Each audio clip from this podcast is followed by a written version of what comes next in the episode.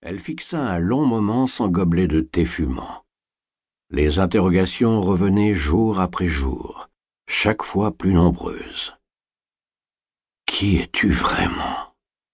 songea-t-elle. Où te caches-tu? Elle abandonna ses pensées avec difficulté et revint dans son petit bureau à la cellule d'investigation criminelle, la CIC, de la gendarmerie de Villeneuve d'Ascq.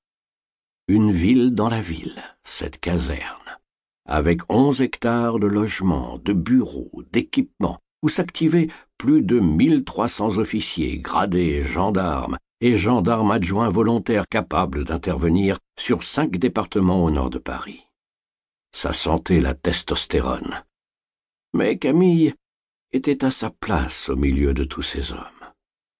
Une femme mec, avec un physique solide, des épaules trop larges pour une poitrine timide.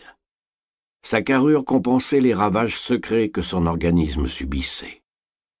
L'édifice était joli, puissant, et plaisait à la gent masculine. En plein mois d'août 2012, une bonne partie des locaux, notamment ceux de la section de recherche où elle était régulièrement détachée, étaient aux trois quarts vides. Pas de grosses affaires en cours, des températures infernales, un ciel limpide avant les orages annoncés pour le début de la semaine suivante. Les collègues avaient déserté les terres du Nord et ils avaient eu raison. On était vendredi, ses congés à elle arrivaient pile dans une semaine. Elle avait prévu de passer la quinzaine chez ses parents partis s'installer du côté d'Argelès, dans les Hautes-Pyrénées. Au programme, soleil, un peu de marche et de lecture. À cause de toutes ces recherches infructueuses dans les journaux, elle avait besoin de décrocher et attendait ce moment avec impatience. Elle s'installa plus confortablement face à son ordinateur et entreprit de travailler sur la journée de formation qu'elle donnerait d'ici un mois aux étudiants de l'Institut de criminologie et de sciences criminelles de l'Université Lille 2. Il s'agissait de les recevoir dans les locaux, de mettre en place une scène de crime avec un mannequin, probablement dans la salle de sport, et de leur expliquer l'attitude qu'un technicien d'investigation devait adopter face à la découverte d'un corps. L'air de rien, cela demandait pas mal de préparation. Et parler à plus de dix personnes en même temps, ce n'était pas trop son truc. Sans s'en rendre compte, en pleine réflexion, elle tripotait le paquet de cigarettes qu'elle avait acheté ce matin-là.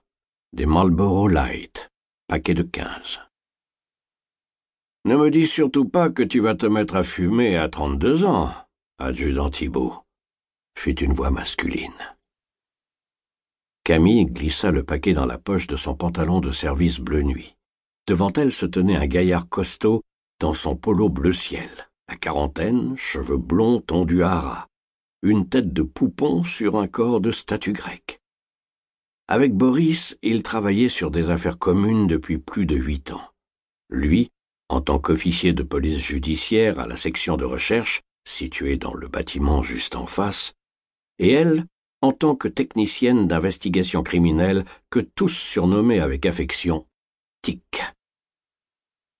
Il se passe des choses bizarres, répliqua-t-elle. Je n'ai jamais fumé de ma vie, mais j'ai eu une brusque envie d'acheter un paquet ce matin, de cette marque-là précisément, et avec ce nombre de cigarettes. Alors je l'ai fait. C'est dingue. Et ça n'a aucun sens. Ses yeux se perdirent dans le vague. Le lieutenant Boris Levaque comprit que sa collègue avait de nouveau passé une sale nuit. La chaleur écrasante de cet été torride devait y être pour beaucoup, mais il n'y avait pas que la météo. Le visage de Camille était marqué, creusé par l'inquiétude. T'as l'air claqué. Encore ce fameux cauchemar. Ils en avaient déjà parlé autour d'un verre un de ces soirs. Camille ne se livrait que rarement sur sa vie privée, plate et monotone comme une mer sans vagues. Mais elle avait éprouvé le besoin d'expulser ses tourments nocturnes. Pour la sixième fois, oui. Exactement le même scénario. Je ne sais pas ce que ça veut dire ni d'où ça vient.